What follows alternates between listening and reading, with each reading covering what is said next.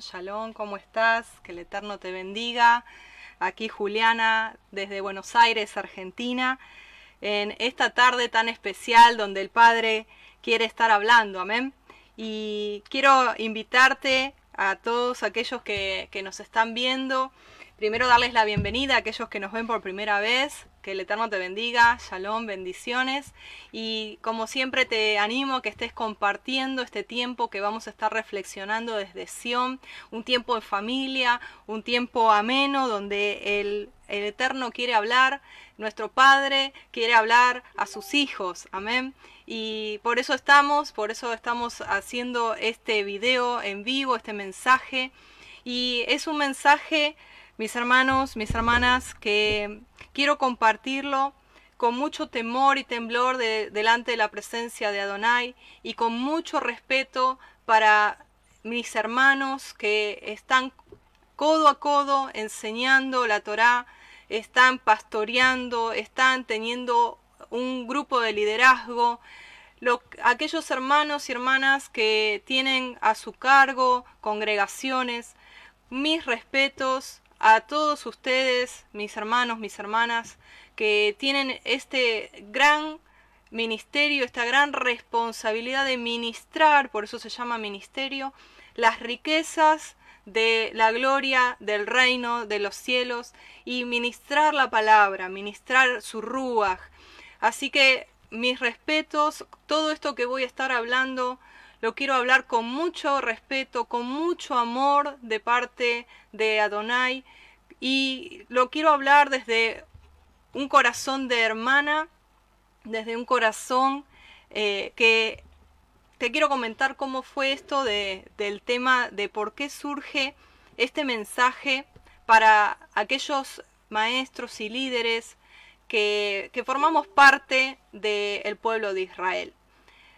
Eh, hace un par de días atrás, el Padre, tú sabes que nos está hablando y bastante, y de hecho nos ha llevado a, hacer eh, una introspección mayor, un mirarnos a nosotros mismos de una manera más profunda en este tiempo de encierro con Él, aprovechando este tiempo de cuarentena y, y entendiendo de que Él habla, él habla a su pueblo a través de su palabra, a través de las circunstancias, a través de sus profetas, a través de sus pastores, de sus atalayas y a través de sueños también, a través de los dones de revelación.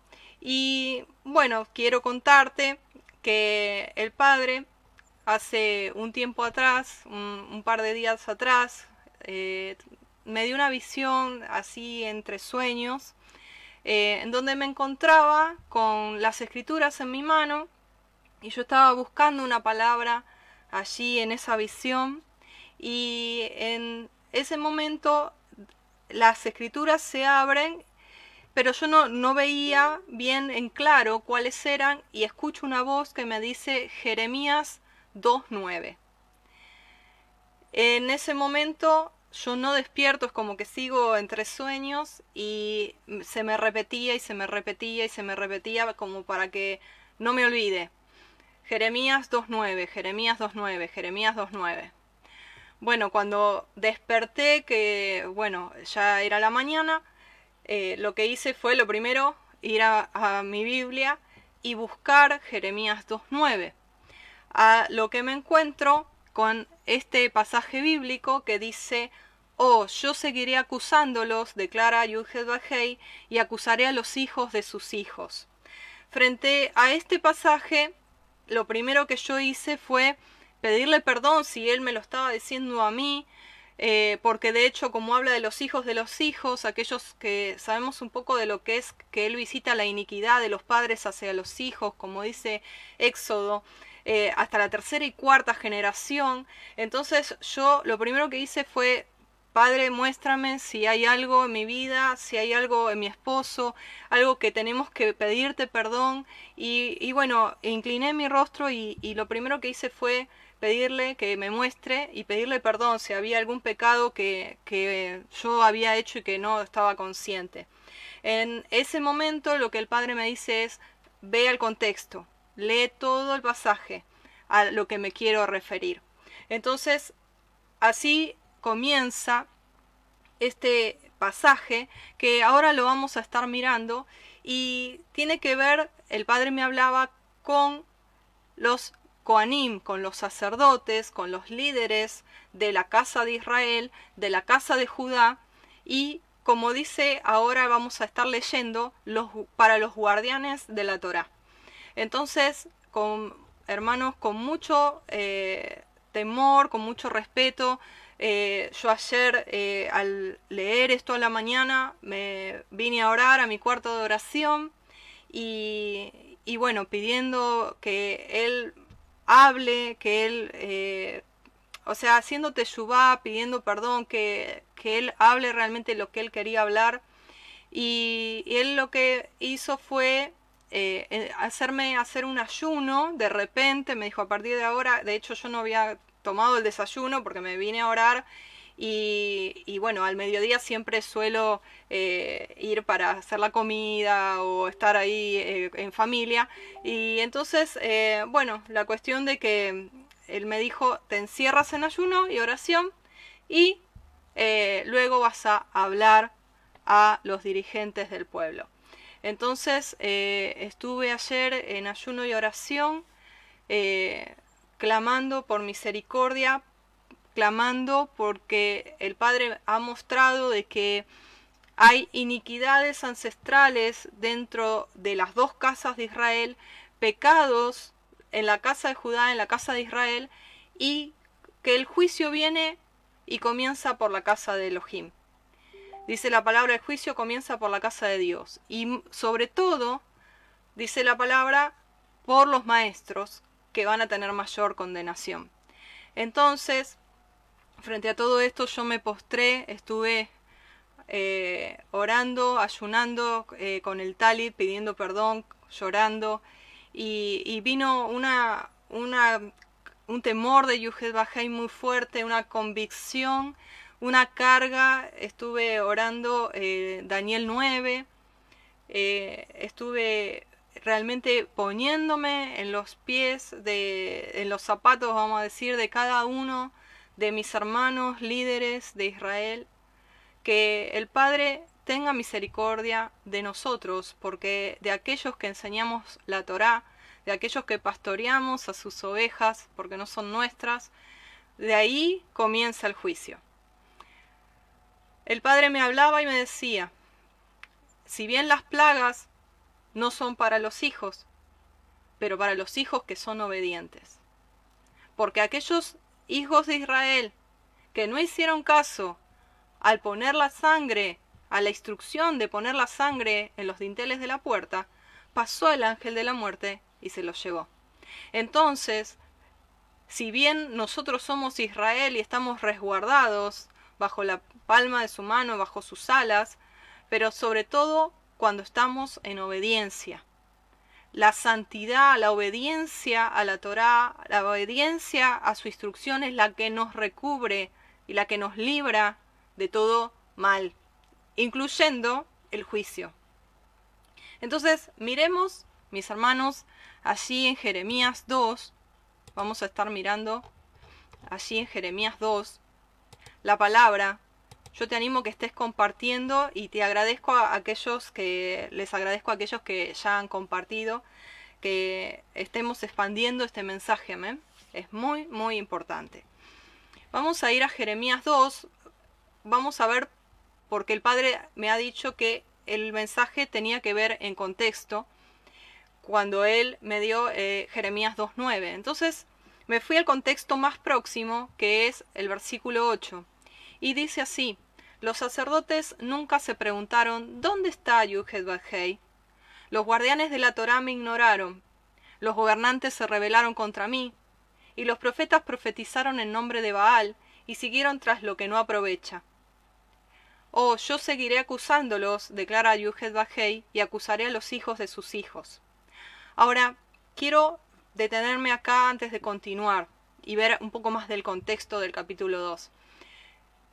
Hermanos, esto no es para... No quiero que nadie se sienta ofendido.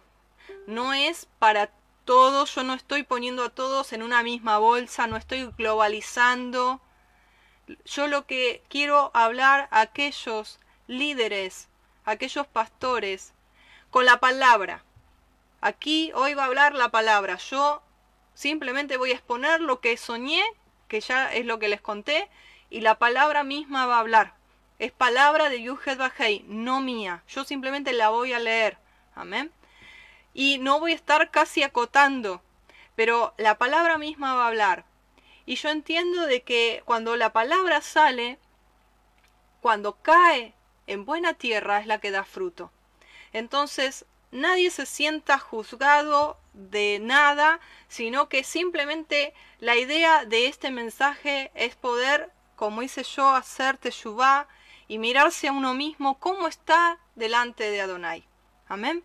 Cada uno mirarse. Yo no estoy con el dedo señalador de nadie, pero sí sé y entiendo que dentro de el liderazgo del pueblo de Israel, hay un remanente fiel que lo ama, que lo adora, que guarda Torah, que anda en santidad. Y hay un buen grupo que no lo hace.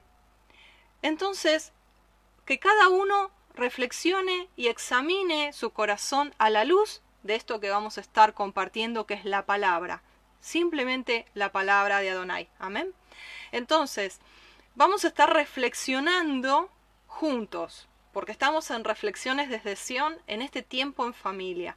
Entonces, acá la palabra está hablando a los Koanim, a los sacerdotes, y está diciendo, te lo quiero volver a repetir.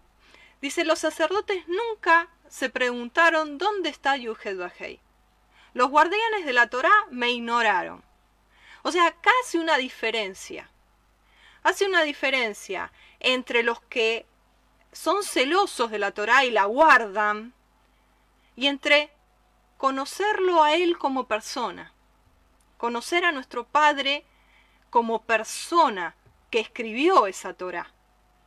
Muchos atesoran las escrituras, y no está mal, de la Torá, pero ignoran al Padre, ignoran su ruaj, no tienen comunión con Él, tienen solo comunión con lectura, lectura, lectura, y nada de Ruach.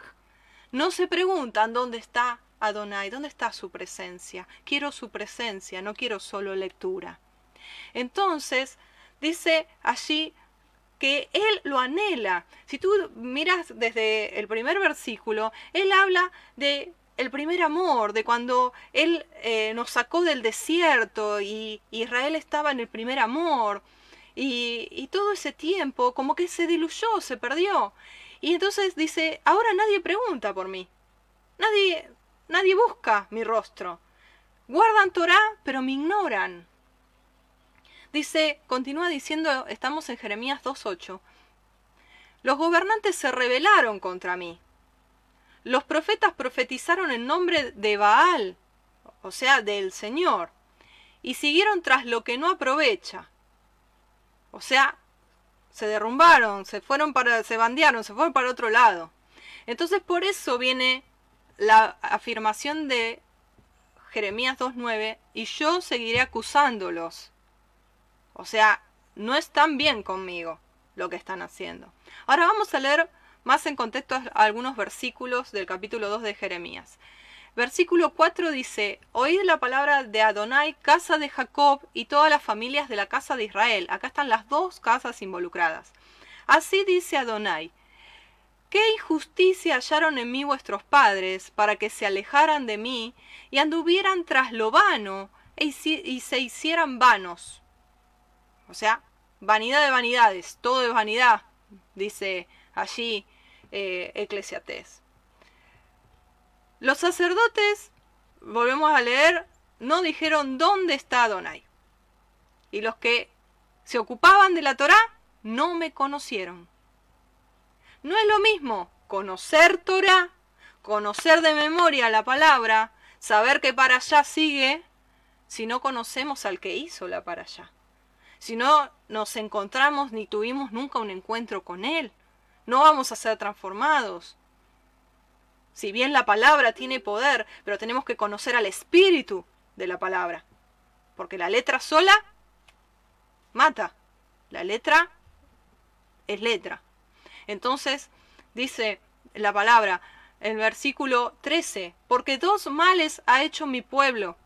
Me han abandonado a mí, fuente de aguas vivas, y han cavado para sí cisternas, cisternas agrietadas, rotas, que no retienen el agua de vida.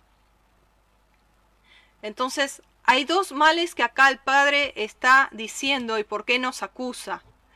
Nos acusa porque hicimos nuestro rancho aparte, hicimos nuestra cisterna, y allí retenemos esa agua que decimos, bueno, bueno, yo ya sé cómo manejarlo, yo ya sé ministerialmente, estoy enfocándome en los líderes. Yo ya sé cómo, cómo fluye todo, ya tengo todo organizado como es eh, eh, la quejilá, cómo es la congregación, cómo nos vamos a manejar, tengo todo rotulado. Ahora, eso para Adonai, cuando uno ya se profesionaliza, y te lo digo por experiencia, no te lo estoy diciendo con el dedo enjuiciador, sino que para mí primero, porque yo lo he vivido, de profesionalizarme y de perder la presencia de Adonai. Perder esa agua viva y de repente encontrarme seca. Y de repente encontrarme desgastada y estresada y malhumorada y triste y, y frustrada y decir, ¿y esto era? Esto es servir a, Hashem. Esto es servir a Dios. Te lo digo porque lo sentí, lo pasé. El cavar para sí cisternas, cisternas rotas, que no retienen esa agua. ¿Por qué? Porque nosotros fuimos llamados a continuamente buscar de sus aguas, buscar de su río, buscarle a Él, dependencia total de Él. El día que nosotros no venimos como niños delante de Él, nos independizamos. ¿Y sabes qué es independizarse? Soltar la cuerda de paternidad. Dejamos de depender de él, nos profesionalizamos, nos pusimos una buena corbata, un buen traje, un buen talit y salimos al ruedo sin haber orado. O orado por así, pero sin realmente depender de Elohim porque yo ya sé, yo ya tengo mi seguridad propia de lo que sé que tengo que hacer. Entonces sé la para allá que viene, sé lo que tengo que hablar, sé, yo sé, yo sé, yo lo manejo. Y el yo no está muerto. El yo tiene que morir. Entonces se cava para sí cisternas, cisternas rotas que no retienen esa agua y se termina uno secando. Dice el versículo 19, te castigará tu propia iniquidad. Esa palabra maldad es iniquidad y tus apostasías te condenarán. Reconoce pues y ve que es malo y amargo el dejar a Adonai tu Elohim y no tener temor de mí, declara Adonai Elohim Sebaot. Ahora, Dice, ¿por qué contendéis conmigo? Versículo 29. Todos vosotros os habéis rebelado contra mí. Todo esto, mis hermanos, uno puede hacer todo como, ¿vieron cuando una locomotora empieza a arrancar? Y ya después que arranca ya va por el carril solita, ¿no? Ya todo el tren después se encarrila y ya va solito, ¿no? Entonces, ¿qué quiero decir con esto? Que una vez que ya el ministerio o el grupo o lo que sea ya va, va fluyendo solo, uno es como que se empieza a relajar y, y deja de depender de Adonai. Deja de escucharle, porque empieza a depender de uno mismo y de la seguridad que tiene de que todo está funcionando en su orden. Entonces es un engaño porque uno se termina desviando, apostatando de la verdad muchas veces porque uno empieza a profetizar según la imaginación de su corazón, porque no está teniendo intimidad con el Padre, no se está encerrando a orar. Entonces, si uno tiene el don profético o de pastor o de maestro o de lo que sea que sea liderazgo, si uno no tiene ese lugar de intimidad antes de salir a hablar con las ovejas, con el pueblo, entonces puede caer en apostatar de la verdad porque pueden surgir cosas de su propia imaginación, como dice la palabra, y terminar siendo profeta falso. Y hay que tener cuidado con eso. Y con mucho respeto y con mucho amor te lo digo. Ahora, el Padre está hablando porque Él está enviando plagas. Estamos viendo plagas en el mundo cada vez más. Cada vez más. Se acerca Pesaj y cada vez las plagas van creciendo. Pero el juicio recae primero sobre la casa de Elohim, por aquellos que no nos arrepintamos. Es tiempo de hacer teshuvá, amados pastores, amados líderes, siervos, compañeros de milicia, porque yo estoy en la misma que ustedes. No lo digo desde un pedestal y, señalándote, por favor. Lo digo con mucho temor y, realmente con el corazón compungido, porque la palabra lo dice, que no se hagan maestros muchos de vosotros sabiendo que tendréis mayor condenación. Entonces, muchos hay maestros que no conocen, que no conocen el... A ver, ¿cómo explicarlo? No conocen el, el peso espiritual que es estar haciendo un video de enseñanza. Porque no es simplemente agarrar la Biblia, agarrar una palabra, cortar, pegar y exponer. Porque estamos tratando con almas, estamos tratando con vidas que fueron redimidas y que valen lo que vale la sangre del Mesías Yeshua. No es juego.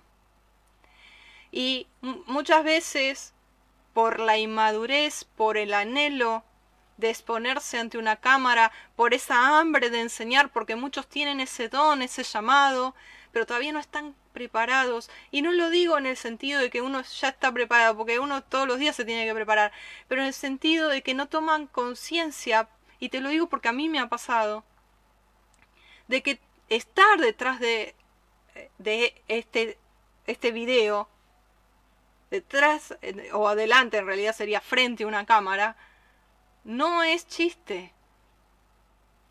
Hay todo un mundo espiritual que está expectante también. Entonces hay que estar preparados. No es simplemente prendo y leo y expongo como si fuese un oral de la escuela, una lección oral de la escuela. No es simplemente eso porque se están tratando con almas. Y así como el Padre cuida sus ovejas, también Hasatán está viendo que tú estás queriendo abrir los ojos de los ciegos, que tú estás exponiendo palabra, pero ¿cómo está tu vida de todo lo que estás diciendo? ¿Tu vida está en santidad? tu vida está en un teshuvá continuo, en un continuo arrepentimiento y respalda esa palabra que tú estás hablando, no es juego.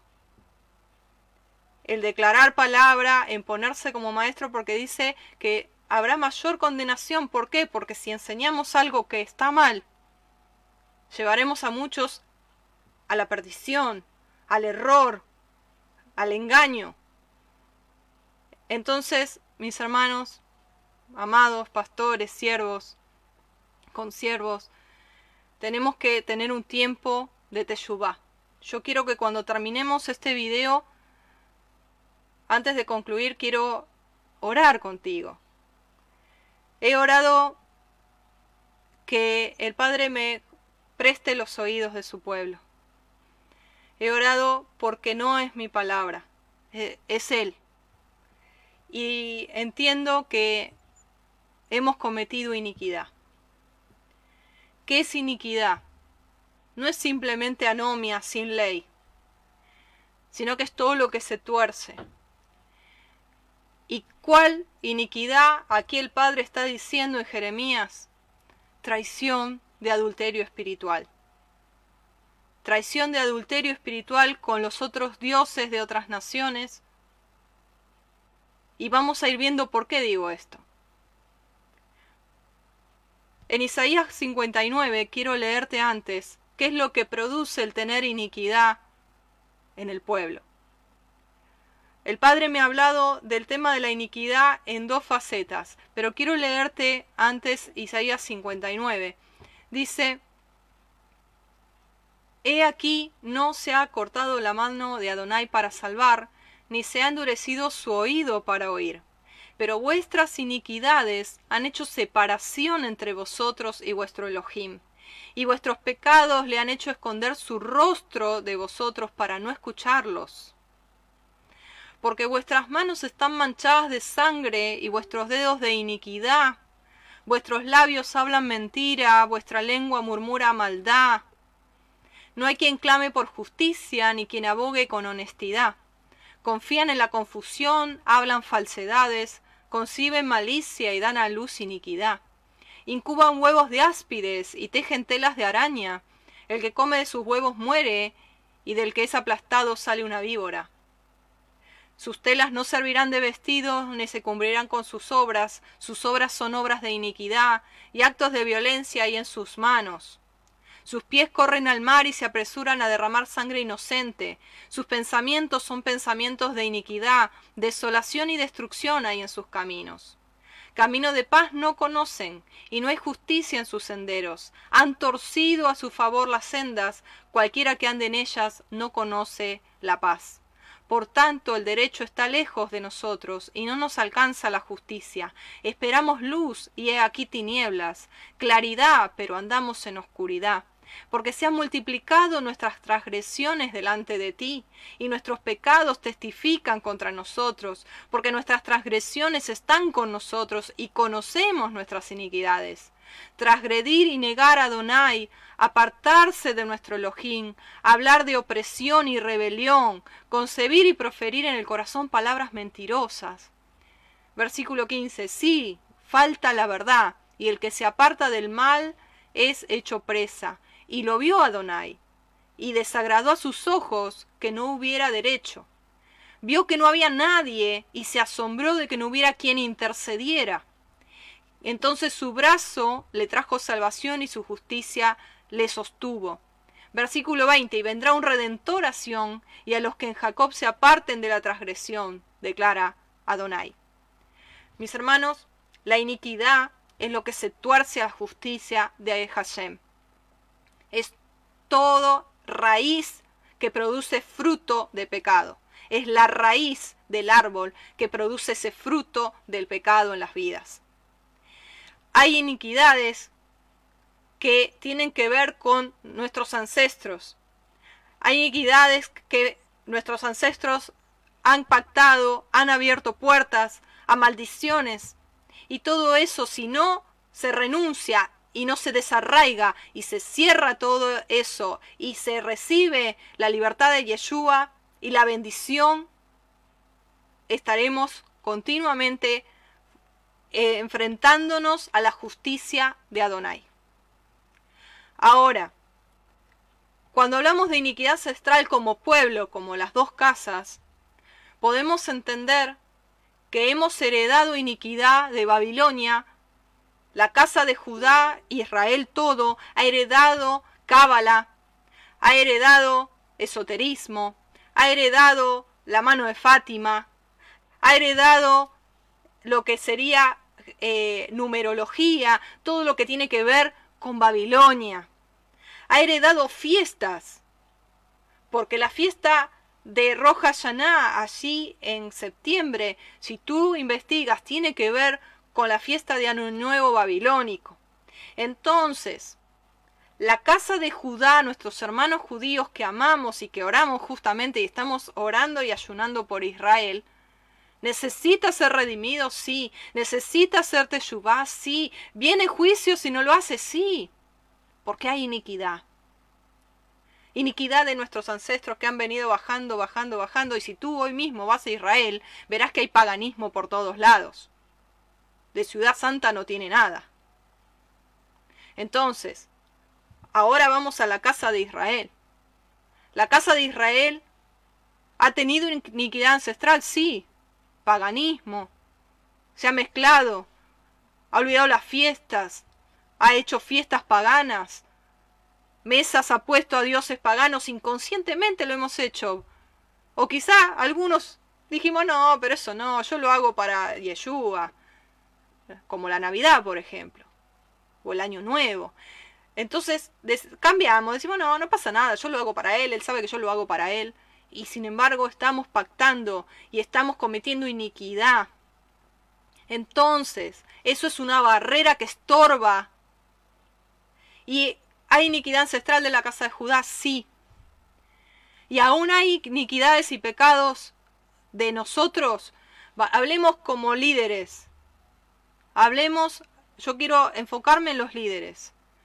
Si nosotros como líderes somos materialistas, somos idólatras al ministerio, a nuestra propia persona, a hacer de que la gente nos adore, nos idolatre, nos siga como un gurú, como un guía espiritual, pero totalmente dependiente de nosotros, en vez de Adonai, entonces hemos caído en idolatría. Si nosotros hacemos las cosas por lucro y lucramos con la dabar, con la palabra, hemos caído en el pecado de Balaam. Entonces, ¿hay iniquidad? Sí, hay iniquidad. ¿Hay materialismo? Sí. ¿Hay helenismo? Sí. ¿Hay fetichismo? Sí. ¿Cuánto se lucha y se pelea por el talit, no talit, por eh, qué fetichismo, es algo, algo eh, ahí tangible que yo le doy un poder espiritual. Entonces, hermanos, es tiempo de hacerte yuba. ¿Qué otras iniquidades hay? Hay idolatría al dios Mamón, a las riquezas. Hay orgullo intelectual, orgullo espiritual. Hay imperialismo. Hay individualismo cuando el Padre quiere que seamos uno en Ejad. Una familia. Una familia.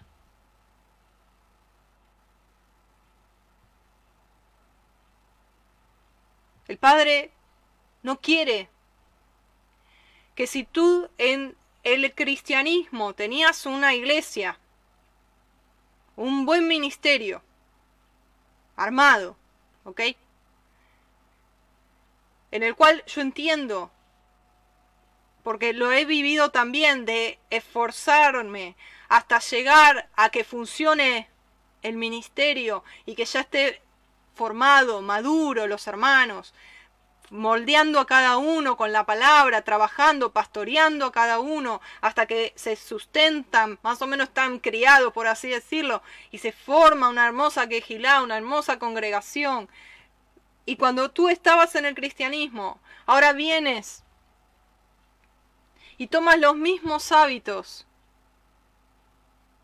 los mismos hábitos de exponer tu ministerio, de exponer, de hacer eh, jactancioso y, exponer tu ministerio. Eso aquí no. Porque aquí antes nos manejábamos así porque teníamos una religión. Era la religión para muchos evangélica. Entonces cada uno estaba a su forma y cada uno en su quintita, en su imperio con su visión, con su misión. Pero acá, mis hermanos, somos familia. Y no es bienvenido a la familia de, por ejemplo, yo de decir bienvenido a la familia de Misión Operando Cambios. No. Porque hay una sola familia. No es ni la familia de Misión Operando Cambios, ni de fulano, ni de Mengano, ni del ministerio tal, ni de la organización tal. No. Hay una sola familia. Hay un solo padre hay una sola cabeza y hay una sola familia, que es la familia de Elohim. Nada más.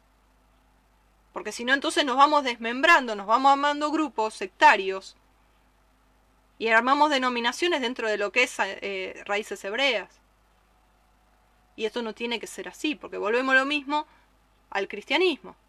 Nada más que ahora tenemos los nombres renovados. Nada más que ahora, en vez de leer cualquier lectura de la palabra, leemos la para allá. Hacemos el Shabbat pero es más de lo mismo.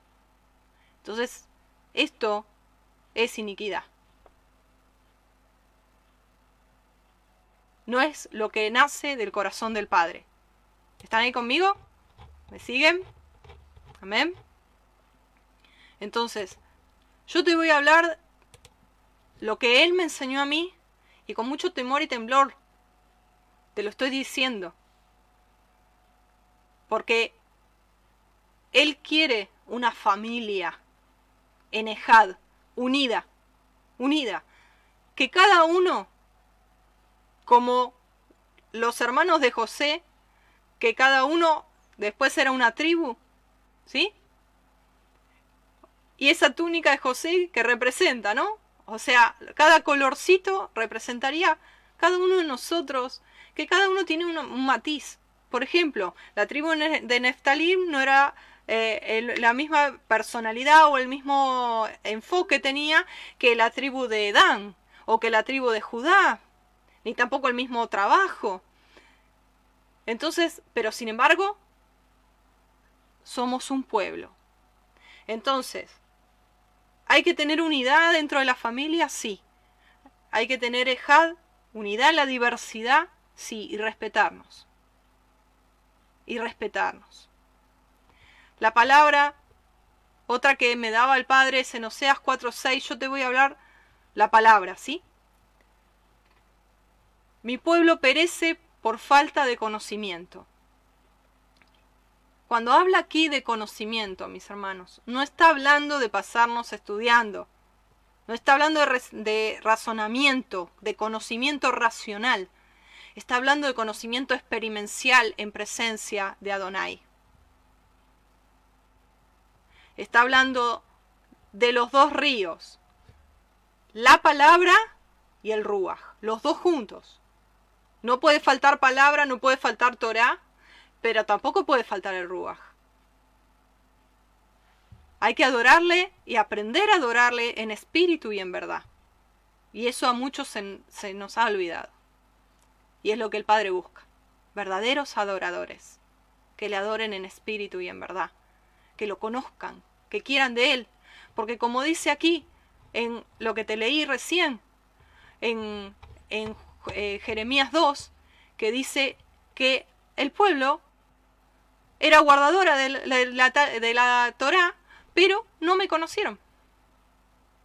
No me conocieron. Cuando habla de no me conocieron, está diciendo, saben la Torah, guardan la Torah, pero a mí no me conocen.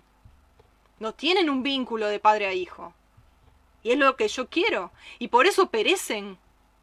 Porque no conocen mi identidad, mi esencia y cómo se pueden identificar a mi identidad y tener una identidad sana, una autoestima sana y saber quiénes son si no me conocen a mí.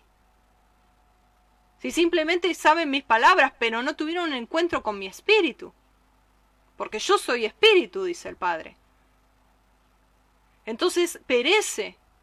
Porque se cavaron para sí cisternas, cisternas rotas que no retienen agua y me dejaron a mí fuente de aguas vivas. No vinieron a beber de mí, no vinieron a conocerme. Porque están de aquí para allá en sus actividades ministeriales y se creen súper espirituales y maestros y pastores y ministros, pero no tienen intimidad conmigo. ¿Y qué están recibiendo del Ruach? ¿Y qué están dando al pueblo? ¿Solo conocimiento eh, religioso y racional? ¿Y dónde está la fuente de agua viva que pueden darle al pueblo? ¿Dónde está para que las ovejas beban de esas aguas salutíferas y sean sanadas y restauradas? Y vamos a hablar más adelante de eso. Y te adelanto algo porque el Padre me lo está inquietando ahora que te lo diga. El Padre dice en Ezequiel 34, porque no sanaste la perniquebrada, porque no fuiste a buscar a la débil, porque no restauraste las ovejas. Porque no es simplemente, hermanos, exponer palabra. Y esto me dedico a hablar especialmente a los pastores, porque yo entiendo que cada dentro de los cinco ministerios, obviamente, el maestro es maestro y sí, expone palabra y tiene la sabiduría de que cada palabra estudiar diez palabras más y es su ministerio y es el llamado y lo que el Padre le dio. Aleluya. Pero si tú fuiste llamado a pastorear, tienes que tener olor a oveja, te tienes que mezclar con las ovejas, tienes que, desde que nacen, desde que recién las pare el Padre y nacen del Ruach y le, haces la tevilá, tienes que cuidarla, alimentarla, nutrirla, que si se cae y se lastima, irla y vendar y sanar y restaurar. Eso es pastorear. Eso es lo que el buen pastor hace por ti y por mí. Tenemos que tomar de él ejemplo. Amén. No es simplemente hacer una oratoria, sino somos disertistas, somos oradores somos conferencistas y de ahí nos salimos. No nos confundamos. O somos motivadores. Pero eso no tiene nada que ver con los cinco ministerios, ¿eh? Porque los cinco ministerios los da el Ruach. Y si no tenemos la unción del Ruach para darlo, y no morimos a nosotros mismos para que sea Él, Él siendo pastor a través nuestro, y dándose a las ovejas, Él siendo maestro y dando sabiduría como Él hacía, eh, estando en la tierra, que los rabinos abrían los ojos así y decían, ¿de dónde saca la sabiduría este chico cuando tenía 12 años, ¿se acuerdan? Él, dejarlo ser a él, dejarlo él profetizar, dejarlo él hablar lo que viene y tener oídos para oír. Pero el pueblo perece porque no le conoce a él. Conoce su palabra, sí, conoce cómo hacerlo, y muchos se ocupan en cómo hago, cómo hago Shabbat, cómo hago Tevilá, cómo, cómo, cómo. Y nadie pregunta quién. ¿Quién es el Padre? ¿Cómo lo conozco? ¿Cómo puedo llegar a adorarle en espíritu y en verdad? ¿Cómo puedo llegar a tener un encuentro con Él? ¿Cómo puedo cambiar mi vida y realmente ser una nueva criatura en Él? Continúa diciendo Oseas 4:6, y como tú rechazaste el conocimiento, yo te rechazaré a ti de mi sacerdocio. Y por haber olvidado la Torah de tu Elohim, también yo me olvidaré de tus hijos. Tremenda palabra de maldición.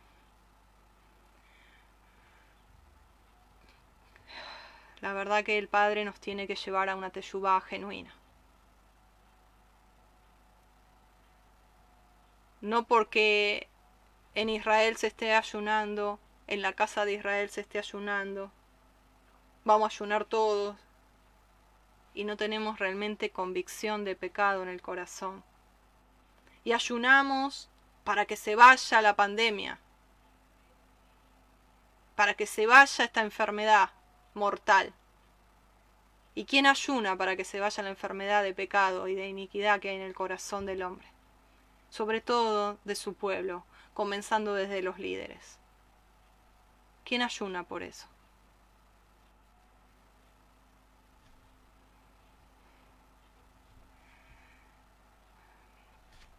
Dice la palabra que nosotros hemos cometido iniquidad. Y te he hablado de las iniquidades de antaño, de las dos casas, de las cuales tenemos que pedir perdón, porque nos hemos mezclado con Babilonia, con Egipto, con Asiria, con las naciones. Tenemos que pedir perdón. Porque hasta que no desarraiguemos esa iniquidad, va a seguir lloviendo sobre nuestras vidas cosas torcidas a la palabra. Y no vamos a tener la plenitud de la bendición del Padre. Y quiero leerte otras iniquidades. Mirar desde el corazón del Padre. Y te lo quiero leer porque son palabras escritas, pero que hemos hecho oídos sordos. Y estamos en un tiempo, así como en Yom Kippur, de Teshuvah. Porque los tiempos apremian, mis hermanos. Los tiempos apremian. No es, no es tiempo de estar jugueteando, ni de peleando por esto o aquello. Dice la palabra que nosotros no hacemos caso a lo que Él aborrece. Dice la palabra en Proverbios 6, 16 al 19. Seis cosas que están aquí, hay otras más, aborrece Yuhed Bajei, y aún siete abomina su alma. Los ojos altaneros, los ojos altaneros, la soberbia, los altivos de ojos.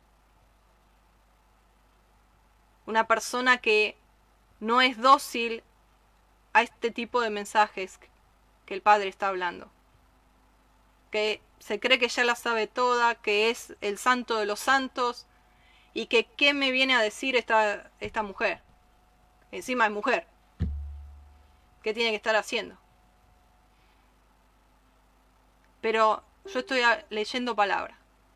Simplemente leyendo palabras. Soy tu hermana, que te amo y te leo palabra. Si lo quieres ver así. Si lo otro te estorba. Los ojos altaneros. El orgulloso siente demasiado autoestima y desestima a todos los demás. Mira como desde arriba.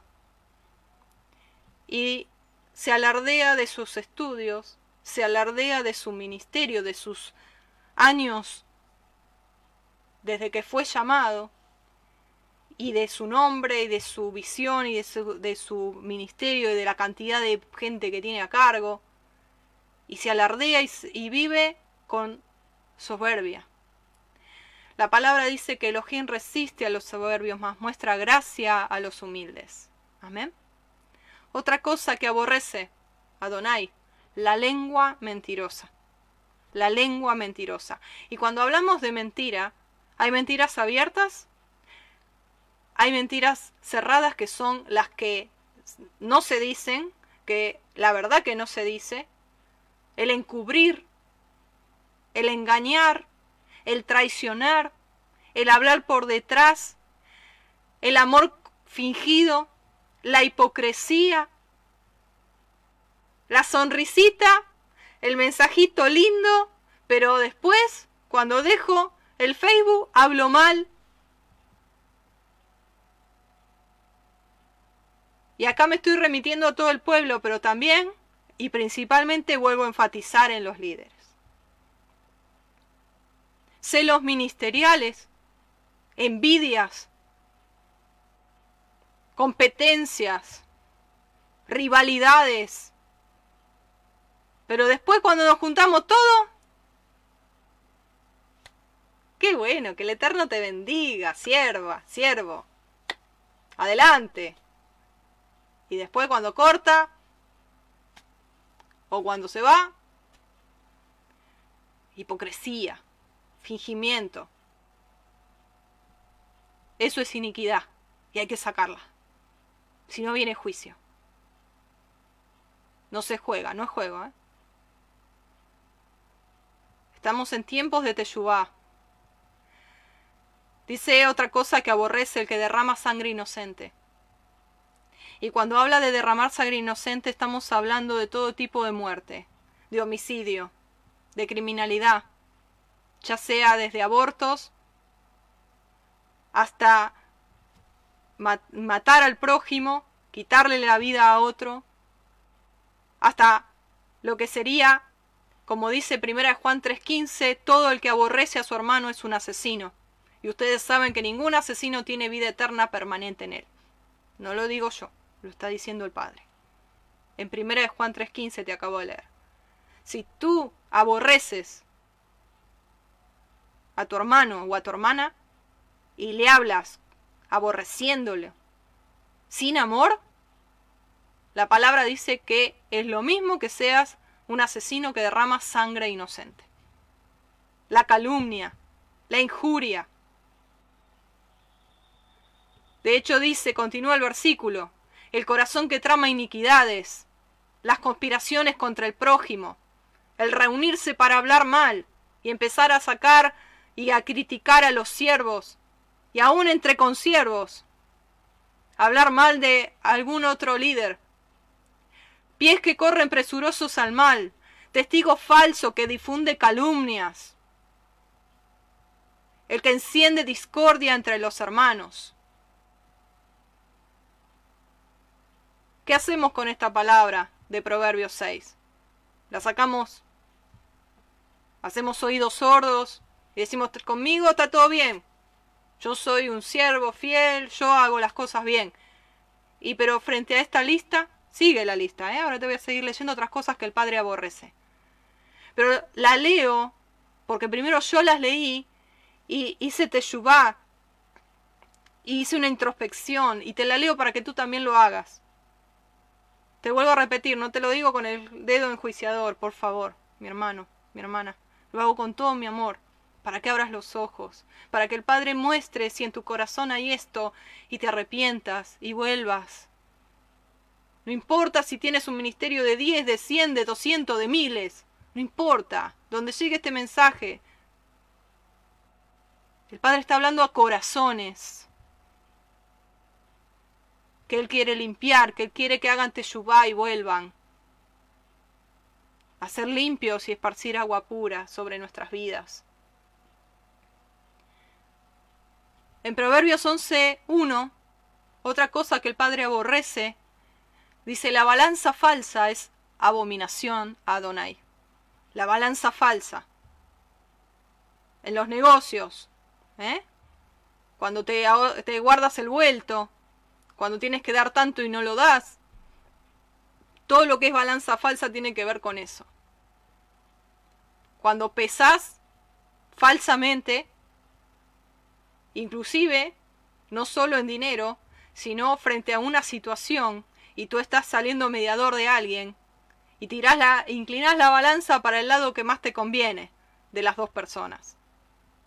Sabiendo que quizá la persona que tiene menos peso espiritual tiene la razón, pero tú no te conviene estar del lado de esa persona, sino del lado de la otra que tiene más reconocimiento, más posicionamiento, más importante. Balanza falsa. Aborrece a Donai. Apocalipsis 2.6. Otra cosa que el Padre aborrece. Hermanos, hagamos Shema, por favor. No me vean como una maestra que está enseñando punto uno, punto dos. Quiero por favor y ruego al Rúa Jacodesh que nos dé espíritu de arrepentimiento, de convicción de pecado. Porque nos estamos engañando a nosotros mismos. Y si no queremos que ni el coronavirus ni las plagas que vengan recaigan como juicio también sobre nosotros, tenemos que limpiarnos de todo esto. Porque el juicio comienza por la casa de Dios. Sé que esta palabra es difícil de digerir. Sé que es una palabra fuerte. Pero la tengo que dar. Porque la amo. Porque si yo recibo esta palabra y me la guardo, ay de mí. Ay de mí. No podría dormir tampoco.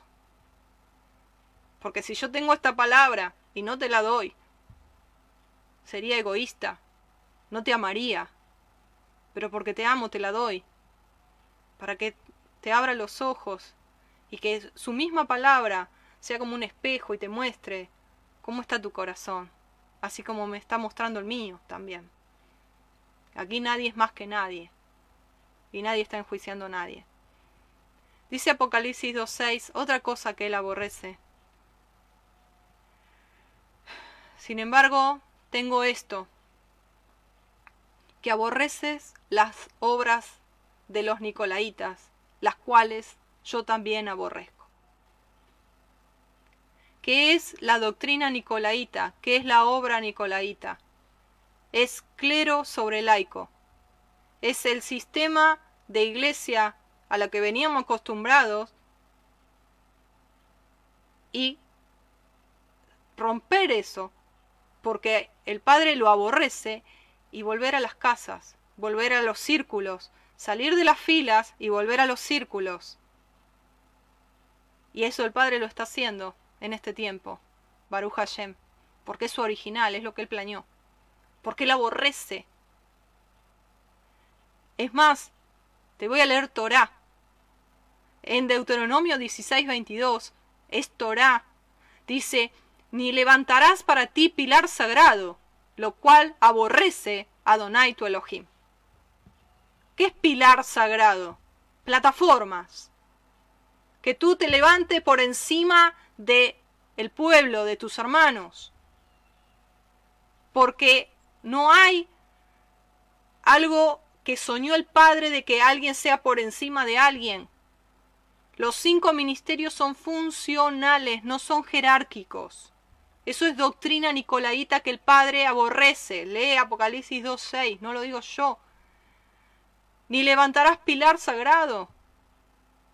En otra, palabra, en otra palabra dice, que no te subirás por, por gradas. Y podemos ver por todos lados iglesias con escalinatas, con gradas, para llegar a la plataforma. ¿Qué pasó con eso? ¿Por qué hacemos oídos sordos y por qué hacemos la nuestra? Eso es rebeldía. Eso es rebelión directa contra el Padre porque lo está diciendo que Él lo aborrece. ¿Por qué no le hacemos caso? Tiene que hacer esta pandemia, tiene que hacer esto para que nos tengamos que encerrar, hacer como Él quiere las cosas. Porque si no la hacemos por la buena, la vamos a tener que hacer por las malas, como lo estamos haciendo. Porque el Padre viene hablando de la doctrina nicolaíta que Él aborrece, infecta, infecta al pueblo, porque no es jerárquico, porque nadie se tiene que enseñorear de nadie. Dice, más entre vosotros no será así, sino que el mayor servirá al menor, porque ustedes son siervos inútiles. Y los cinco ministerios son funcionales, de acuerdo a los dones, a los talentos, al llamado, a lo que el Padre te dio para que vuelques, para edificación del pueblo, no para que te enseñores. Y te lo dice alguien que estuvo desde lo que es círculo, luego fue a las filas, dentro de un sistema eclesiástico y luego el Padre un día nos desbarató todo y dijo, ustedes son piedras vivas. Y están edificando un edificio espiritual invisible, donde yo soy la cabeza, no hay otra cabeza, son mis ovejas. ¿Y quién te mandó a hacer púlpitos? El púlpito es de Grecia, del helenismo, de la oratoria, nos han enseñado mal. Mis consiervos queridos, mis amados, los que hemos ido al instituto bíblico. Nos han llevado siempre al griego, al griego, al griego. Hemos estudiado hermenéutica, homilética, exégesis, gramática. ¿Dónde está en la palabra que tenemos que estudiar desde esas tesis, desde esas estructuras? Entonces estamos todavía con eso greco-romano que es anti-Torá en nuestra cabeza, en nuestra forma de hacer las cosas. Y el Padre lo aborrece. ¿Te importa que lo aborrece? ¿Te importa que le duele el corazón cada vez que te reúnes de esa manera? ¿De qué te sirve ayunar y orar si estás haciendo lo que a Él no le agrada y lo sabes? Y lo sigues haciendo. ¿De qué te sirve?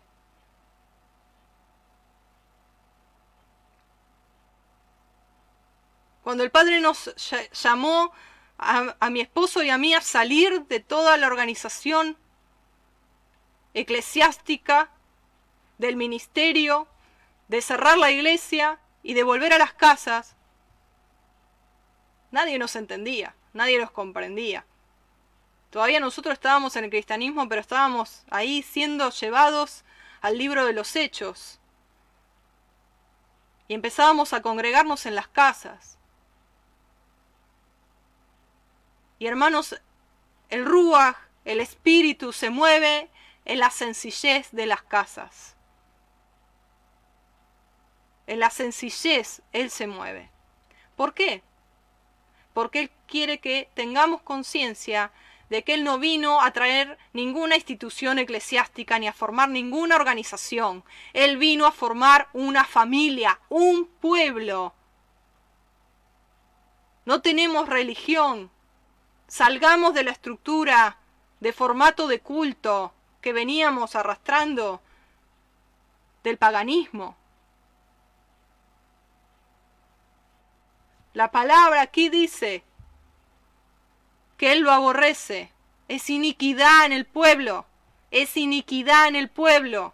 Recae juicio. Recae juicio.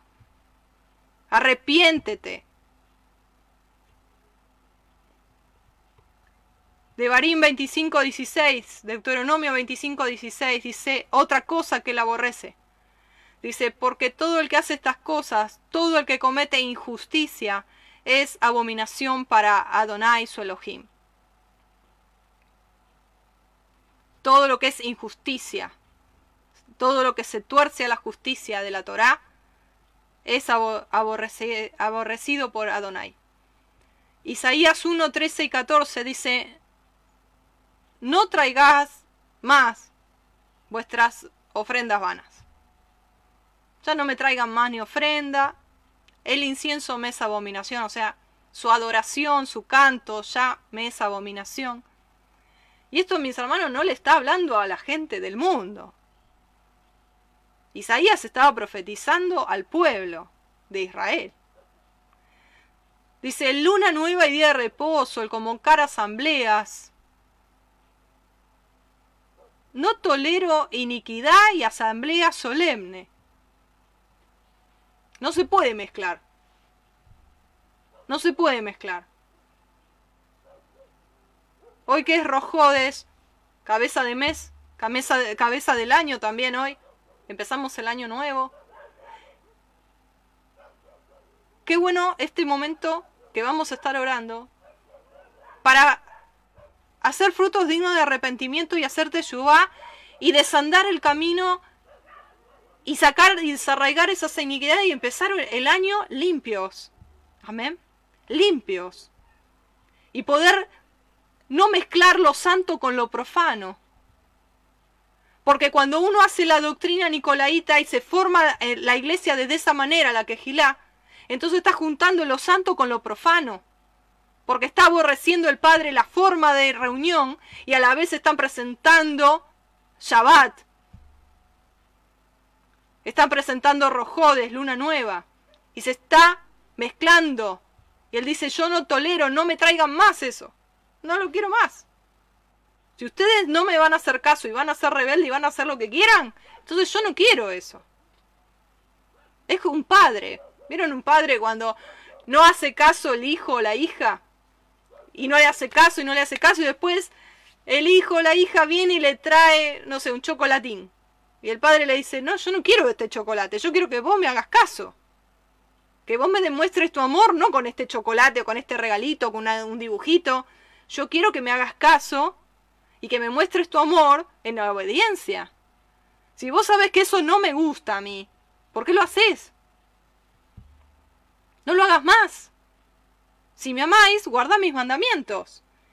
Y hay mandamientos que no están expuestos, sino que están implícitamente, como lo que él aborrece. Entonces, ¿cuál sería el mandamiento? No hacer doctrina nicolaíta. No tener ojos altivos. No calumniar al hermano. No tener balanza falsa. No tramar conspiración contra nuestros hermanos. No ser testigo falso que haga calumnias. Esa es la instrucción.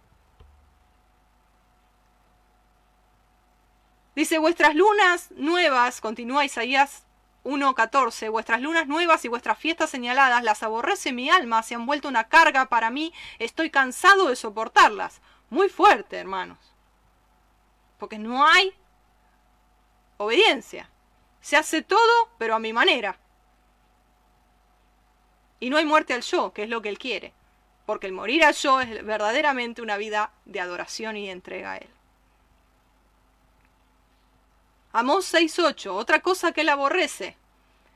Así Elohim ha jurado por sí mismo, ha declarado, Adonai, Elohim de los ejércitos, aborrezco la arrogancia de Jacob y detesto sus palacios. Por tanto entregaré la ciudad y cuanto en ella hay. Aquí está hablando de arrogancia, de imperios, de mega congregaciones, de palacios. Zacarías 8:17. No traméis en vuestro corazón el mal uno contra el otro, ni améis el juramento falso, porque todas estas cosas las aborrezco, declara Adonai. No trames el mal no planifiques mal, ni ames jurar en falso. Otra cosa que aborrece, Amós 5:21. Todo palabra, te estoy dando palabra para que tú te veas, te mires. Que el Ruach HaKodesh haga esa, esa, esa ayuda de hacer la introspección como la hizo conmigo en estos días. Y la sigue haciendo, amén. Amós 5:21, aborrezco dice, desprecio vuestras fiestas. Tampoco me agradan vuestras fiestas solemnes. ¿Por qué? Porque si el pueblo está en pecado, por más de que haga toda la mejor pesaje del mundo, si hay pecado, a él no le agrada. Porque él mira lo de afuera del vaso. No. Él mira lo de adentro. Él mira lo de adentro. Como les dijo a los fariseos. Fuerte lo que le dijo. Ustedes son sepulcros blanqueados. Por afuera todo muy lindo, pero por adentro están muertos. Y Edem. Fuerte. Malaquías 2.16 dice, porque yo detesto el divorcio. Y al que cubre de iniquidad su vestidura. Presta atención, pues, a vuestro espíritu y no seáis desleales. Todo esto, mis hermanos, es iniquidad que hace barrera y que frena el bien. La palabra dice en Proverbios 26.2, la maldición no viene sin causa. Si tú no quieres que te llueva maldición, tienes que desarraigar la iniquidad de tu vida, de tu congregación, de tu ministerio, de tu familia, de todo. Tienes que desarraigar la iniquidad. Ese cordón negro que trae maldición, porque la maldición no viene sin causa, dice Proverbios 26.2. No podemos orar que Él nos bendiga, que Él nos guarde, que Él nos proteja y al mismo tiempo teniendo estas iniquidades y practicarlas. Porque muchas veces, inclusive siendo líderes, practicamos el pecado y pecamos deliberadamente. porque nos juega la mala pasada nuestro orgullo ministerial, nuestro orgullo espiritual, el reconocimiento que tenemos, porque somos siervos reconocidos, y cómo voy a cambiar la forma, y cómo, cómo es esto, cómo voy a hacer, y qué dirán de mí, no importa lo que digan de ti, importa lo que Él diga de ti, y agradarle a Él, no te tienes que agradar a ti mismo, tienes que morir a ti mismo. El orgullo espiritual el pastorear en rebeldía traerá juicio a los que enseñan Torah. Porque dice la palabra que como espíritu de hechicería es la rebeldía. Eso está en 1 Samuel. Entonces, todo lo que tiene que ver, que se entremezcla, que podemos ver dentro del pueblo de Israel y que a muchas ovejitas están desviando y desvirtuando a través del fetichismo, a través de la cabalá, del esoterismo, disfrazado de judaísmo, pero que viene de Babilonia. La negación de la divinidad de Yeshua. Decir que Yeshua no es Elohim. Decir de que Él no es Elohim. Cuando la palabra dice que Él es la palabra del Padre hecha carne, es una emisión del mismo, es una manifestación del mismo. Y algunos hasta directamente niegan que Yeshua es Mesías, sino que era simplemente un rabino por allí. Entonces, mis hermanos, es tiempo de Teshuvah. Es tiempo de Teshuvah. Está muy de moda el versículo, si se humillare mi pueblo. Y ayer el Padre me decía, si se humillare mi pueblo, y mi pueblo no se humilla. Ese versículo es un clamor del corazón del Padre. Segunda Crónica 7:14 es, es un clamor del Padre.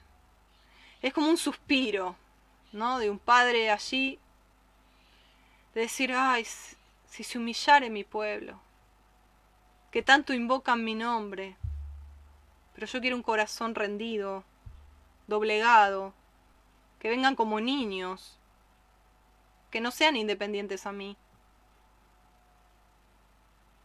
que se limpien de todas sus iniquidades, rebeliones, pecados, que realmente hagan teyuba.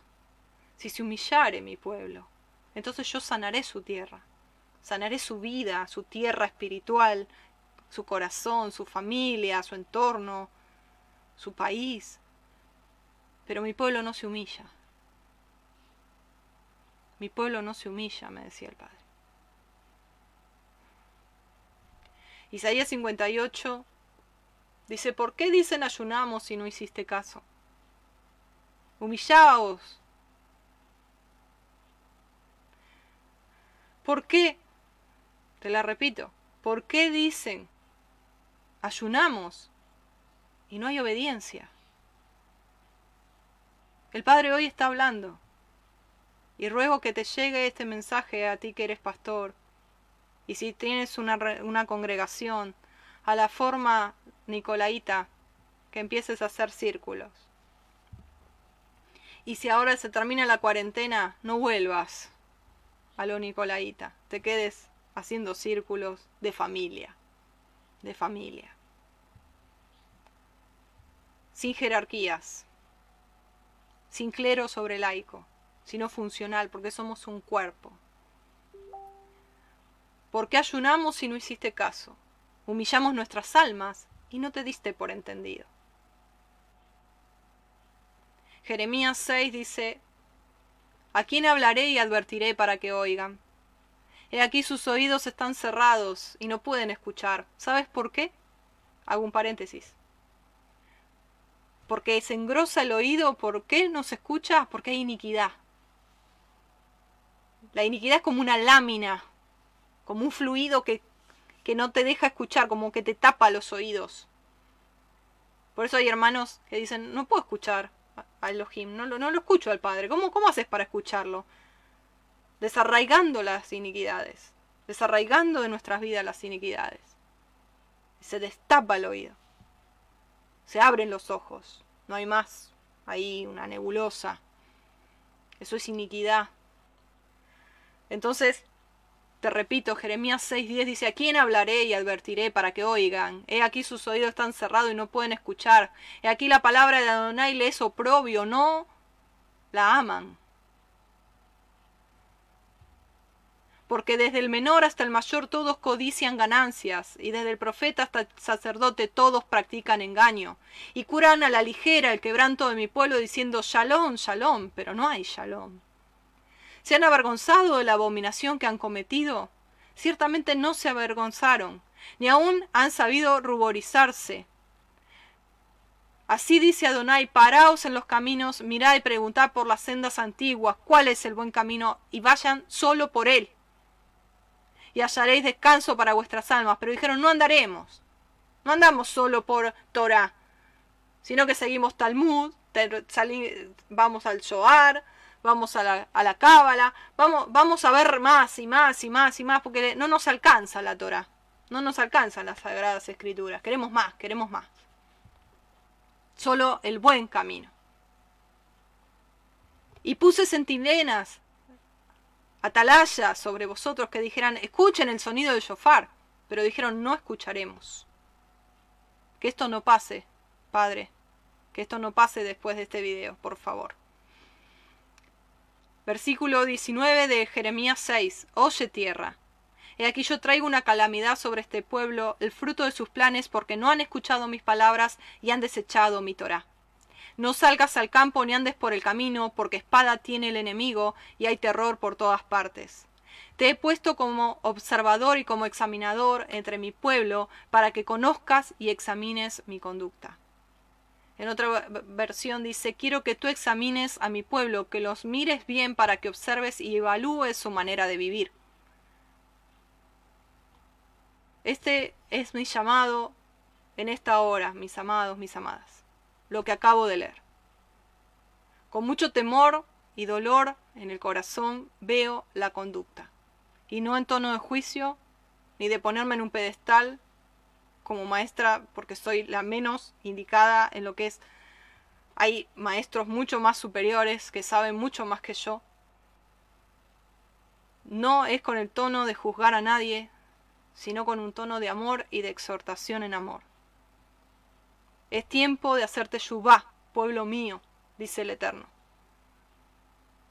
Porque este pueblo de labios me honra, mas su corazón está lejos de mí. Todos ellos son rebeldes, obstinados, que andan calumniando. Todos son hierro y bronce, están corrompidos. Mis hermanos, no es fácil dar esta palabra. Se trata de nosotros, se trata del pueblo que ama a Adonai. Y el corazón de él se duele. Se duele por todo esto. Porque él lo habla desde el dolor. Él no lo habla desde una arrogancia, sino desde el dolor. Y la palabra sigue hablando y te podría leer varias palabras. Si quieres anotar segunda de Pedro capítulo 2, también habla. Pero es tiempo, mis hermanos, de hacerte yubá. Muchas almas en este tiempo están volviendo, regresando. Hay un despertar de querer hacer tevilá, de querer hacer bautismo. Muchos hermanitos, hermanitas se conectan conmigo. ¿Cómo hago? ¿Cómo no hago? Quiero bautizarme, quiero hacer tevilá, quiero volver a nacer del agua y del ruaj. Y hay muchos viniendo. Hay muchos. Y los últimos serán los primeros. Porque Dice la palabra que el que cree estar firme mire que no caiga. Es tiempo de arrepentimiento genuino, de volcar y derramar el corazón a puertas cerradas, a esconderse un rato, doblar rodillas, arrepentirse de todas las iniquidades y pecados, de rever nuestra vida frente a, esto que el Padre nos ha expuesto a través de estas palabras que te he compartido. Es tiempo mis amados, mis amadas, de hacerte yubá. Como dice Adonai allí en Jeremías 4.1, vuélvanse a mí y yo me volveré a ustedes. Hoy mis amados me siento así, como Jeremías. Y hago partícipe estas palabras que él escribió en el capítulo 23 que dice, mi corazón dentro de mí está quebrantado. A causa de Adonai, porque siento su dolor, su tristeza y el peso de su gloria. Tengo mucho temor de Yuhel Bajei, de todo lo que yo estoy hablando, que sé que es su palabra, pero yo la estoy exponiendo, y no solamente a sus ovejitas, sino a sus gobernantes, a sus líderes, a sus príncipes. La palabra es muchas veces esa espada de doble filo que entra y duele cuando entra. Pero yo creo que esa espada es como un bisturí, que el bisturí es para sanar, es para sacar todo, todo lo que no, lo que es sucio. Y el Padre hoy está entrando con esa espada. Y Baruch Hashem que no entra con juicio, sino con un llamado al arrepentimiento. Porque Él dice así en Jeremías 23, toda la tierra está llena de adúlteros. Por una maldición la tierra está de luto. Escucha bien. Los pastos del desierto se han secado, su curso es maldito, aún su fortaleza. Ambos, los profetas y el Cohen, están profanados, y yo he visto sus iniquidades en mi casa. Él ve, él ve. Por tanto, dice, tropezarán. Yo traeré desastres sobre ellos en el año de su visitación. Pero Baruch Hashem, que, antes él alerta, que antes él convoca a hacer arrepentimiento, hacer, como dice así en Joel 2, entre el altar de la entrada y el altar lloren los sacerdotes ministros de Yuhed y digan, perdona, oh Adonai, a tu pueblo, y no entregues al oprobio tu heredad, para que las naciones se enseñoreen de ella. ¿Por qué han de decir entre los pueblos dónde está su Dios? Hermanos, como ministros, somos responsables de las ovejas que tenemos a cargo y muchas de ellas no están conscientes del mundo espiritual, de la carga espiritual y de lo que es la verdadera santidad. Entonces apela el Padre a que primero nos limpiemos nosotros y que por imitación, como decía Pablo, ser imitadores de mí como yo del Mashiach, por imitación, esas ovejitas que están viniendo y esas ovejitas que están, que el Padre nos ha dado para administrar, porque son de Él, para pastorear, para cuidar, para enseñar. Vean nuestro ejemplo de santidad.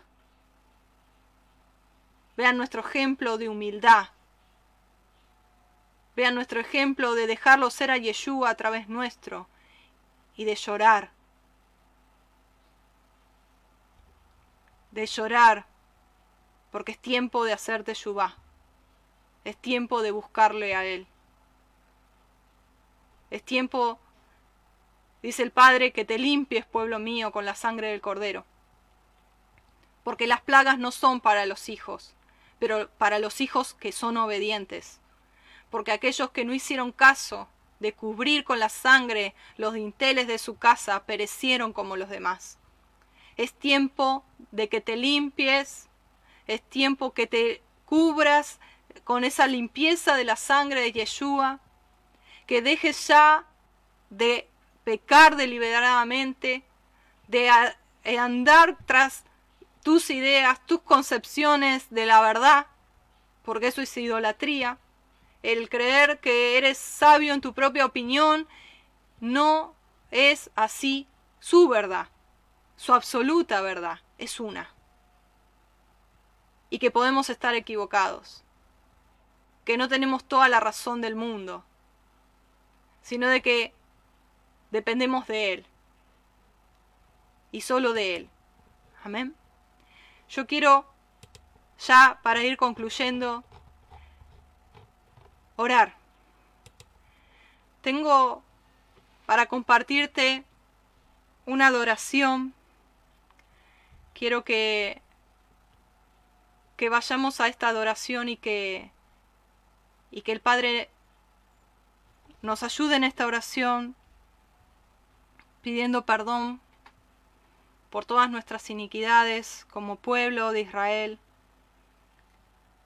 como Moré, como Roe, como líderes que muchas veces hemos herido a las ovejas, hemos llevado por otros caminos que no son la verdad, hemos mezclado lo pagano y lo santo, y hemos confundido y descarriado al pueblo.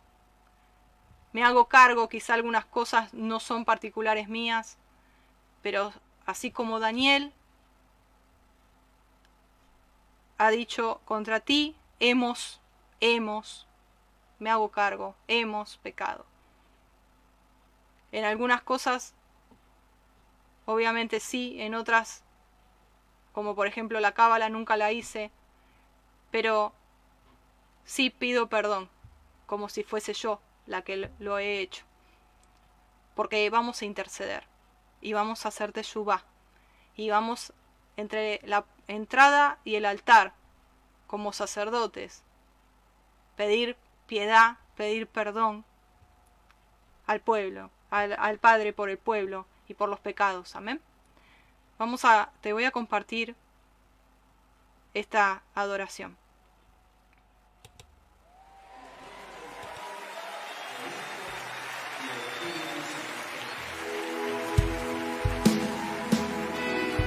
Alguien diga amén. Voy a invitarle que esté de pie conmigo y vamos a clamar a Dios que nos sane. Señor, estamos tu pueblo reunido esta noche, humillados delante de ti. Queremos pedirte que sanes nuestra tierra.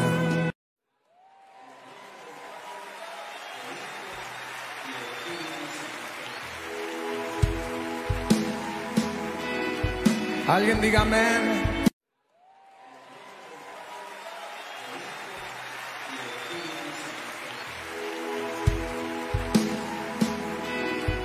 Alguien diga amén. Voy a invitarle que esté de pie conmigo y vamos a clamar a Dios que nos sane. Señor, estamos tu pueblo reunido esta noche, humillados delante de ti. Queremos pedirte que sanes nuestra tierra.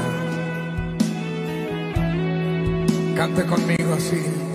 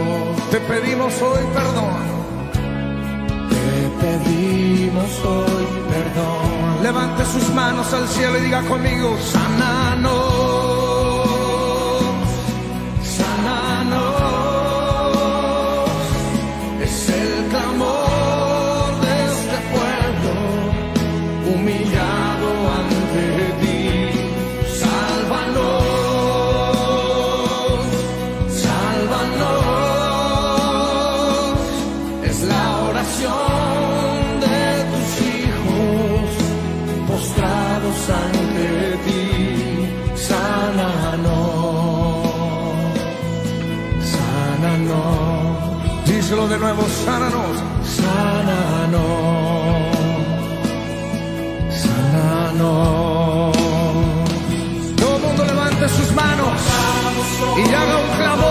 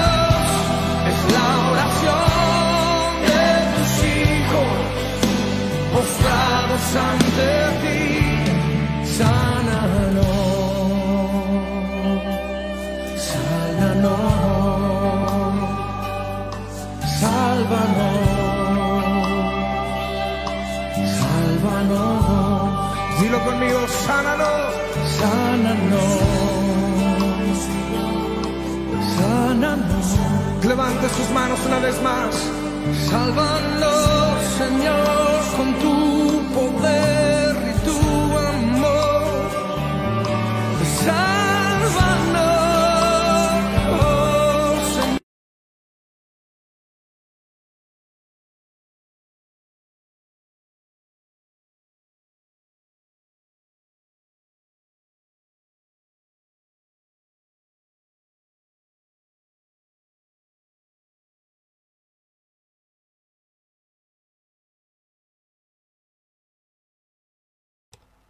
Amén, amén. Sí, sí, Padre, ten misericordia, ten misericordia de tu pueblo. Ten piedad y misericordia de nuestras vidas, Padre. Padre, te pedimos perdón. Te pedimos perdón por nuestros pecados, nuestras rebeliones, nuestras transgresiones. Te pedimos perdón por las iniquidades de nuestros ancestros, de la casa de Judá que se ha mezclado con Babilonia, de la casa de Israel que se ha mezclado con Asiria y con las religiones paganas. Padre, te pedimos perdón, te pedimos que nos limpies como pueblo. Sálvanos, sánanos. Desarraiga eso que impide que podamos adorarte en espíritu y en verdad y operar en justicia. Y como maestros, como Moré, como líderes de tu pueblo, como pastores, como roes, te pedimos perdón Perdónanos las veces que hemos enseñado mal. Perdona las veces que hemos dado mal ejemplo. Perdona las veces que no hemos cuidado a la perniquebrada ni alimentado a la hambrienta, que nos hemos puesto por delante de las ovejas. Perdona, Padre. Perdona las veces que no te hemos dejado ser ni actuar. Perdona las veces que actuamos con soberbia, con altivez, haciendo todas las cosas que tú odias, que tú aborreces y que hieren tu corazón, Padre. Perdona todas las veces que actuamos con arrogancia y con orgullo, todas las veces que tenemos celos ministeriales, todas las veces que competimos entre nosotros como líderes, todas las veces que nos tironeamos las ovejas, todas las veces, Padre, que amamos con fingimiento, con, actuamos con hipocresía, con formalismo, con fariseísmo. Perdona todas las veces que dejamos que ese espíritu faraónico que arma su propio imperio opere en nuestra vida, porque no aprendimos así de tu Ruach, que es manso, que es humilde. No aprendimos así de nuestro Maestro, de nuestro Adón Yeshua. Perdona todas las veces que operamos con espíritu extraño de esoterismo, de cabala. Perdona todas las veces que le dimos lugar a todas esas ciencias ocultas.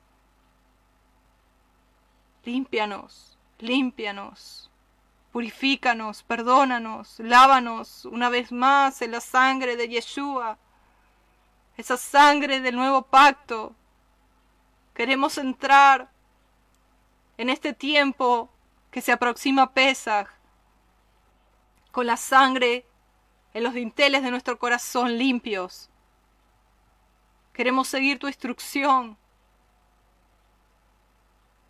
Perdona todas las veces que no renunciamos a ciertas cosas de cómo veníamos haciendo la iglesia desde el cristianismo. Enséñanos a hacer tu voluntad. Muéstranos tu corazón. Muéstranos que todo esto se trata de una familia. Muéstranos, Padre, que todo esto no se trata de una institución. Muéstranos que se trata de tu cuerpo aquí en la tierra y que solo tú eres la cabeza y que no hay nadie por encima de nadie, sino que funcionamos para edificarnos los unos a los otros. Que nos amemos los unos a los otros. Perdónanos porque Hablamos mucho de Torah, pero no accionamos la Torah que es en amor. Y perdónanos, Padre, porque los guardadores de Torah no te conocen. No te conocemos y no hemos pasado tiempo en tu presencia. Hemos llenado nuestra mente de información de la palabra, pero no nos adentramos en el lugar santísimo de tu presencia para conocer el espíritu de tu palabra. Ayúdanos, perdónanos, límpianos. A ti clamamos, Padre, como pueblo, como sacerdotes tuyos. Perdónanos. Nos humillamos en esta hora. Ten piedad de tu pueblo Israel, Padre. Las plagas no son para nosotros si somos obedientes. Que nos mantengamos en obediencia y en santidad. Líbranos, Padre, de todo mal. Nos ponemos bajo tu talit, bajo tu amparo, bajo tu resguardo. Debajo de tus alas, debajo de tu sisit estamos seguros. Te bendecimos, Padre. Gracias porque tú te deleitas en misericordia y tú esperas a tener misericordia de cada uno de nosotros. Gracias porque grande es tu amor y tu bondad. Gracias porque cuando nosotros confesamos nuestros pecados, tú eres fiel y justo para limpiarnos y librarnos y perdonar nuestras maldades, nuestras iniquidades. Gracias, Padre, porque tú recibes esta oración junto con mis hermanos, junto con los líderes de tu pueblo, que hacemos en humildad y en clamor a ti. Gracias, Padre. Gracias por perdonarnos. Gracias por recibir esta oración. Gracias por tu amor. Gracias por tu gracia, tu favor inmerecido, Padre. Te amamos. Ayúdanos, papá. Ayúdanos hacer tu voluntad en todas las cosas y a ser totalmente dependientes de ti. Gracias, Padre, por este tiempo con mis hermanos y mis hermanas, por este tiempo de familia. Gracias. Los bendigo a cada uno de ellos. Los amo a cada uno de ellos. Gracias, Padre. Amén, amén, amén. Aleluya, aleluya. Baruch Hashem, Baruch Hashem, qué bueno, qué bueno que es nuestro Abba. Aleluya. Y bueno, mis hermanos, quiero concluir con un tema más musical y ya me estoy despidiendo. Terminamos con este, con este tema. Te animo a que estés compartiendo. Eh, doy gracias al Padre por poder compartir su palabra y sé que Él me guarda y guarda a toda mi familia y guarda a cada uno de ustedes. Que el Eterno les bendiga. Shalom, shalom, los amo. Bendiciones. Hasta el próximo video. Shalom. Aleluya.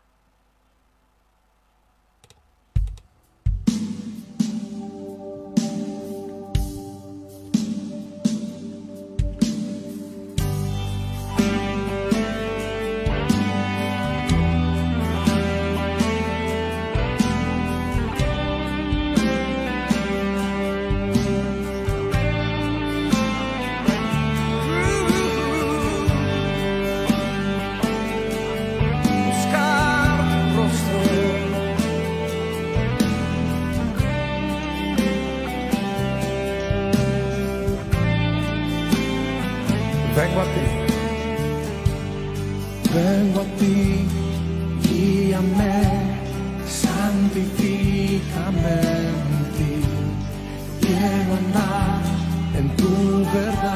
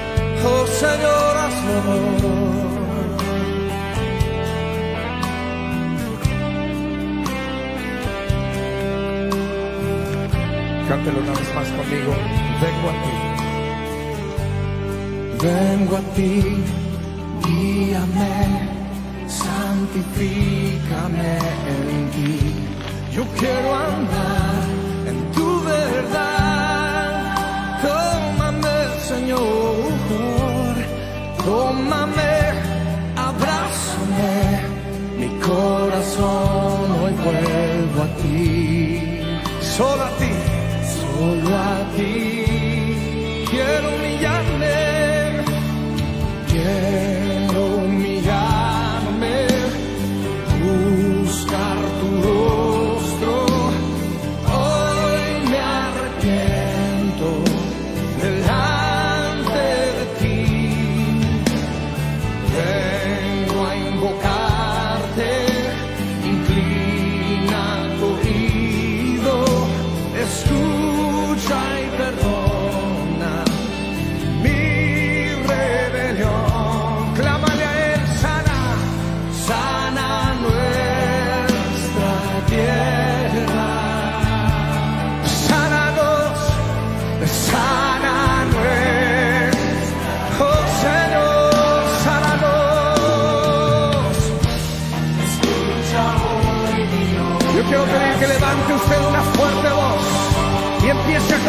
decirle, Señor, escúchanos, perdónanos, perdona nuestro orgullo, perdona los pecados de tu iglesia, desciende, Señor, toca la tierra, perdona nuestros pecados, sana nuestra tierra, Señor.